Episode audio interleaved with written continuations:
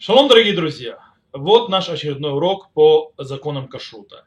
Начнем мы его со стиха, со стиха, который сказал царь Давид. Это как введение в тему, о котором будем говорить. Царь Давид сказал, попросил, точнее, Всевышнего, «Аль ташлихейни зикна» не посылай меня э, к пределу старости, то есть э, в период старости. Э, потому что когда человек находится в старости, он слаб, иногда ему, то есть ему нужно, не иногда, иногда даже часто ему нужна помощь, много помощи, о, э, физическая, физическая или какая-либо другая, от других людей.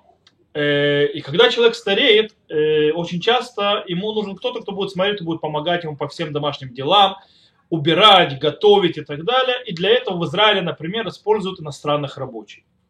Иностранный рабочий называется Увдим Зарим, который, не является не, который является не евреем. И часть их задач, как мы уже упомянули, это готовить еду. И то, что мы учили на предыдущих уроках, э, когда мы говорили о приготовлении нееврейской еды, то если этот иностранный рабочий не является евреем, то еда, которую он готовит, запрещена в употреблении. Нельзя есть, она не кошерна. Более того, еще хуже, если он готовит ту еду, то сама посуда, в которой он готовил и сделал запрещенным, э, скажем, методом приготовления, отличающийся от того, что мы говорили, он делает ее не кошерно и посуду, еду. Так что же нам делать? Нам нужен человек, который будет э, э, находиться с нашими бабушками, дедушками, родителями, которые в преклонном возрасте, которым нужна помощь. И им нужен вот этот вот нееврей, который будет помогать, включая еду. Какие у нас есть решения этому вопросу? Можно ответить на это э, с нескольких сторон, мы сейчас займемся этим вопросом. Тосов в трактате Авуда Зара э, приводит спор э, между мудрецами первых поколений, то есть Балет Усафот, в вопросе явля, э, еда, которая приготовлена не евреем, когда это приготовление происходит в доме еврея, являются, они, являются ли они запрещенными с беж, э, запретом бешуль аку. И есть те мнения, которые говорят, что так как э, это находится в доме еврея, и нет никакой опасности, что будет, скажем так, единение, сближение между евреем и неевреем, что приведет к браку, или что нет опасности, что он замешает на что-то некошерное, то, в принципе, есть те, которые считают, что можно разрешить, если еду готовить не еврей в доме еврея. По-настоящему на Галаху мы говорим как Рабейну там. Рабейну там, и в этом случае, да даже если не еврей готовит в еврейском доме еду, Рабейну там все равно запрещает эту еду. Это э, мнение, которое э, существует. С другой стороны, есть ответ э, в респонсе Рашбара Бишлому Банадерет, который говорит о шифхот акнует лану. Когда он говорит, шифхот акнует имеется в виду рабы, то есть или прислуга, которая, скажем, мы себе купили, то есть в использовании. И он говорит, что если мы говорим о прислуге, которую мы купили, или рабы, которые мы, рабыни, которую мы купили, нет у них запрета бешуляку. То есть еду, которую они готовят, в них нет запрета бешулякам. Почему? Потому что мы, как евреи, у нас есть обязанность, чтобы наши, как мы говорим в кидуш, рабы, э, то, есть те, то есть наши слуги, которые являются нашим имуществом, потому что рабы это были имущество человека, они, э, мы обязаны, чтобы они не нарушали шаббат, мы обязаны следить, чтобы они соблюдали заповеди э, э, в определенном уровне, и таким образом они не являются, скажем так, в статусе тех неевреев, о которых сказано запрет бишурей акум, запрет приготовления еды, еды неевреям. Э, действительно, Рашба приведен на Галаху. Шуханарух приводит его на Галаху как мнение Ешумрим. То есть есть те, которые говорят, то есть на центральное мнение. Рама, Раби Муша лишь добавляет, что постфактум, то есть диават, Э, можно облегчить и установить на Галаху как рожба. Э, еще Рама добавляет и говорит, когда многие из, скажем так, если много, э, скажем так, домочадцев находятся внутри дома, и они постоянно проходят мимо нееврея, который готовит еду, то есть большой шанс, что они вмешаются в его э, приготовление или будут следить, как он готовит, и тогда тем более можно облегчить и есть от того, что он приготовил. По-настоящему мудрецы последних поколений очень сильно сомневались в этом вопросе. Можно ли принять и использовать разрешение Рашба? Э, почему? Очень просто. Шах, например, Сефтей Куэн говорит, что слуги, прислуга, которая есть на наше время сегодня. Э, нужно понимать, что Шах живет во времена, э, то есть он живет в, 17 веке, в начале 17 века, э, он говорит, что наша прислуга сегодня это наемные работники. Это не те рабы, или, то есть та прислуга, которую мы купили, которая является нашим имуществом. По этой причине, говорит Шах, мы не можем сказать, что наша прислуга, которую мы платим зарплату, которая является у нас э, наемными работниками, они похожи на тех, э, скажем так, рабов, о которых говорил Рожба. Это у нас по-другому.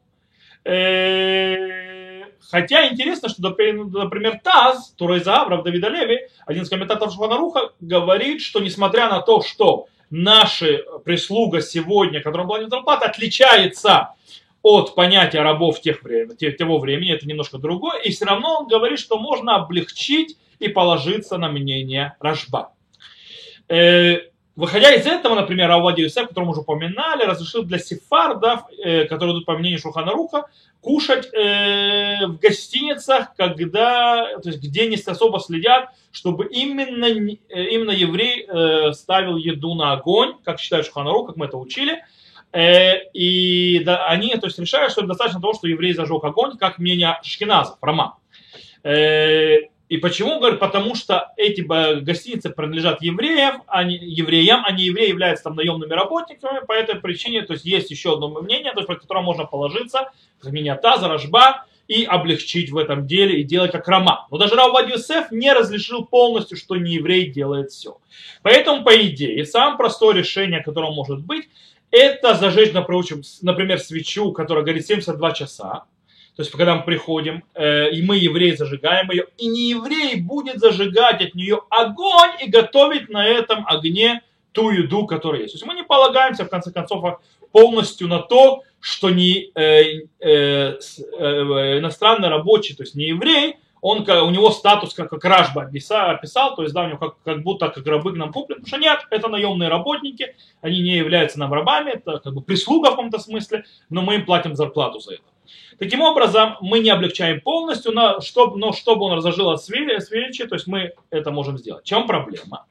А если эта свечка потухнет ночью, вечером, когда мы не можем зажечь, допустим, дети прийти зажечь, или когда нет у еврея, который может зажечь э, свечу, например, более одинокий э, пожилой человек, который нету, кто придет и сделает, а он сам не может, или он инвалид, например, э, то в этом случае можно найти, скажем так, решение через то, что сказано в Иерусалимском Талмуде, который привел на Галаху Рамбама. Дело в том, что, по мнению Иерусалимского Талмуда и Рамбама, Э, копчение еды не является приготовлением, и поэтому это не является частью запрета нееврейской еды, то есть приготовленной евреем. То есть, допустим, если не еврей коптит что-то, в этом нет запрета. Таким образом, э, есть галактические авторитеты, которые решили, что можно, в принципе, облегчить, когда еда не готовится посредством огня, например, э, то есть, например, микроволновки или паром, то есть, да, если еда готовится паром, или в микроволновке, то это не будет запретом э, приготовления еврейской еды. И в принципе, как мы сказали, то есть, э, микроволновка, можно использовать микроволновку, хотя, допустим, Раб Гальперин э, в своей книге «Кашрут Амидбаха Модерни», то есть э, «Кашрут на современной кухне», считает по-настоящему, что можно облегчить, если еврей, наемник в доме еврея, то он может готовить еду в микроволновке, в микроволновой печи. И тогда это решает эту проблему, хотя на Галаху он, скажем так, остается под сомнением. Он не, не, не, не, решит, не приходит к решению. В любом случае, тут важно отметить одну вещь. Что вещи, которые дошли до приготовления третьей готовки, то есть третий уровня приготовленности, называется Махаль бен Друсай, в них больше нет запрета бешулей акум. То есть эти вещи дальше, если не еврей будет готовить, даже если он зажгет огонь, а это уже прошло э, обработку и приготовление до третьей готовности, то нет в этом запрета. Поэтому один из лучших решений это чтобы еврею, не еврей только разогревал еду уже готовую, с чем вообще никакой нет проблемы, потому что еда уже готова, или брались какие-то полуфабрикаты, которые доведены уже до приготовления третьей готовки, то есть они, в принципе, на треть готовы, и не еврей их тоже э, мог потом греть или доводить до полностью приготовления. Итак, если мы подведем итог тому, что мы говорили, что мы говорили, у нас выходит так. Если у нас есть э, иностранный работник, не, не еврей, который помогает э, нашим э, пожилым родственникам, о которых мы заботимся, то лучше всего, чтобы стоял огонь, который горит, то есть постоянно свеча, который не еврей, это зажигает огонь, и э, готовит еду. Есть проблема с духовкой. Если он духовке готовит, духовку нельзя. То есть электрические вещи он включать не может, должен кто-то включать. Электрическая, то есть отпадает, ну, то есть на газовых, когда огня зажигает. Или другое решение, когда у нас нет этой, э, нет возможности, чтобы кто-то зажег огонь и, и не еврей зажигал от этого огня, то решение идеально это, что кто-то готовит еду еврей, а не еврей ее только разогревает. Или брать полуфабрикаты, вещи, которые уже готовы на треть, э, они уже приготовлены, и нееврей продолжает делать с ними, то есть для того, чтобы они были готовы полной готовностью. На этом все. Увидимся на следующем уроке.